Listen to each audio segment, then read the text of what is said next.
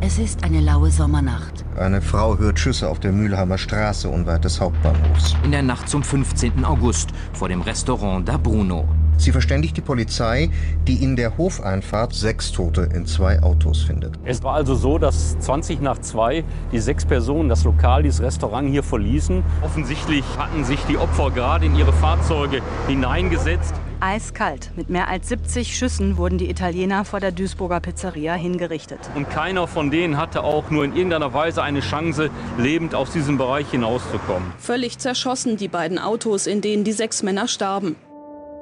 Vier der Opfer waren unter 20 Jahre alt. Alle sechs stehen in Beziehung zu der Pizzeria, vor der sie gefunden wurden. Haben dort gearbeitet, sind dort an dem Geschäft beteiligt oder haben wieder ganz junge eine Lehre dort gemacht. Der jüngste von ihnen ist 16 Jahre alt geworden. Ein anderer, aufgewachsen in Mülheim an der Ruhr, feierte in dieser Nacht seinen 18. Geburtstag. Wer nicht trauert, der hat kein Herz. So sehe ich das. Ist schlimm. Noch immer wächst die Zahl der Blumen, Kerzen und Briefe, die am Tatort niedergelegt werden. Auf einem weißen Holzschild am Tatort steht in großen Lettern, warum. Das italienische Innenministerium vermutet hinter der Tat eine Fehde zwischen zwei Mafia-Clans. Im Rahmen der Tatortarbeit wurde festgestellt, dass eines der Opfer ein Heiligenbild mit ausgebranntem Kopf bei sich trug. Zu Hilfe gerufene italienische Ermittler schließen daraus, dass der junge Mann in dieser Nacht mit einem traditionellen Ritual in den Drangheta aufgenommen worden ist.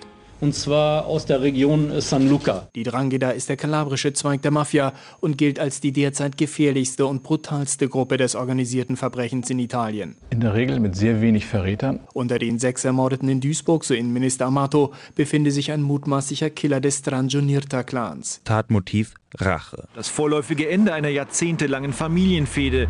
Das mediale Adresse war riesengroß. Jeden Tag gingen viele, viele Anrufe hier bei der Duisburger Polizei ein. Es gab ein internationales Echo, sodass dann auch ein entsprechender Druck da war.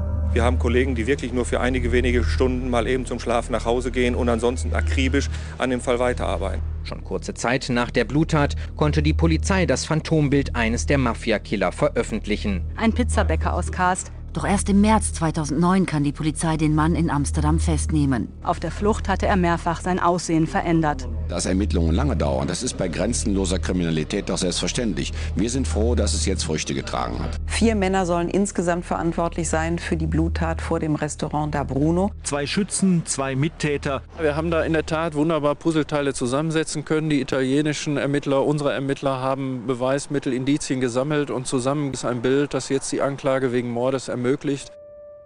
Mit dem Urteil gegen die Duisburg-Mörder folgte das Schwurgericht in Locri weitgehend den Strafforderungen der Staatsanwaltschaft lebenslänglich. Diese haben uns in Italien ja aussehen lassen, als wären wir alle Mafiosi. Dieses Urteil hat nicht nur Kalabrien geholfen, sondern auch dem Image Italiens. Heute nach Duisburg weiß man, was die Drangheta ist. Welcher Clan mit wem letzten Endes verfeindet ist. Sie sind äußerst brutal. Die betreiben ihre Restaurants weiter, die sind weiter angesehene Bürger und die machen einfach weiter.